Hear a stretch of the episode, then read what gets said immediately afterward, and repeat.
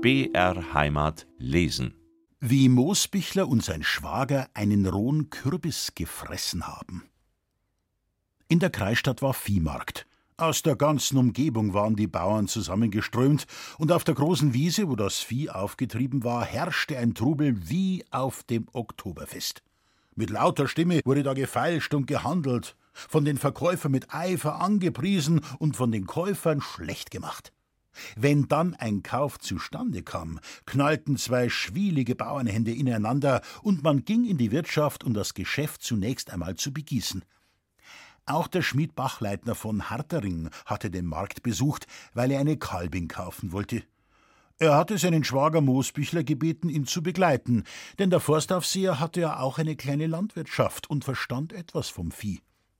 Der Schmied war ein vorsichtiger Mann und dachte, vier Augen sehen mehr als zwei. Außerdem kannte er die Güte des Bieres vom Unterbräu und seine eigene Sesshaftigkeit auf der Wirtshausbank.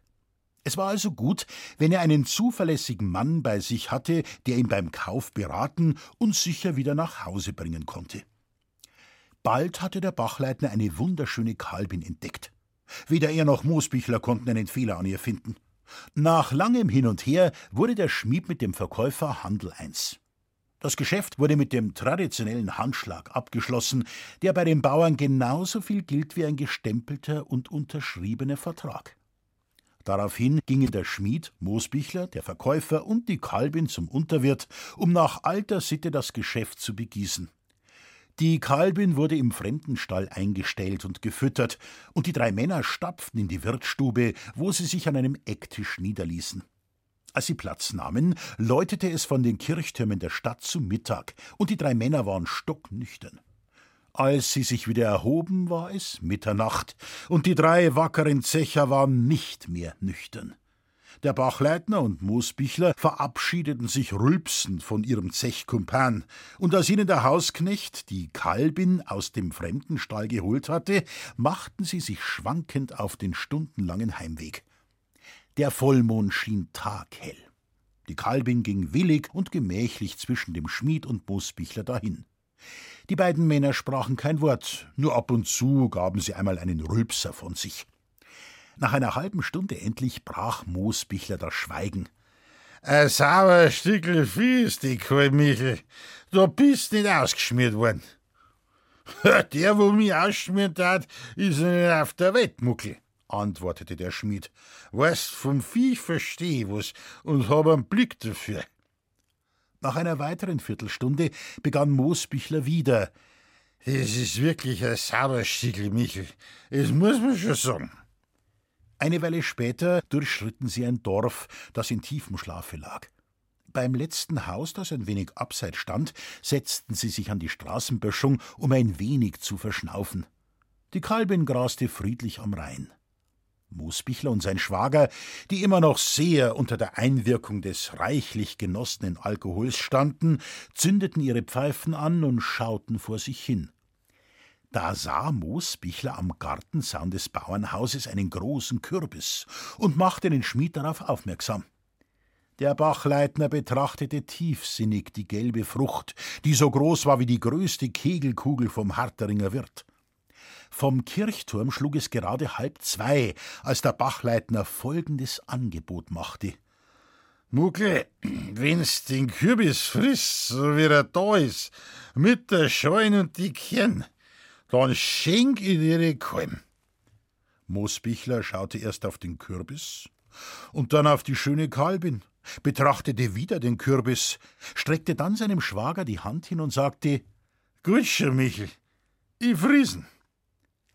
Nachdem der Schmied eingeschlagen hatte, erhob sich Moosbichler schwerfällig, löste den Kürbis von der Ranke, und als er neben dem Schmied wieder Platz genommen hatte, schnitt er mit seinem Knicker Stück für Stück aus der gelben Kugel heraus und würgte die Bissen hinunter.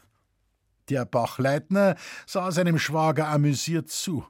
Moosbichler aber würgte und würgte. Er fraß wie ein Ochse. Allmählich aber wurde die Miene des Bachleitner besorgt, denn schon hatte sein Schwager fast die Hälfte der Frucht gefressen, und es hatte ganz den Anschein, dass er auch mit dem Rest noch fertig würde. Der Schmied schaute seine Kalbin an und dann den fressenden Moosbichler.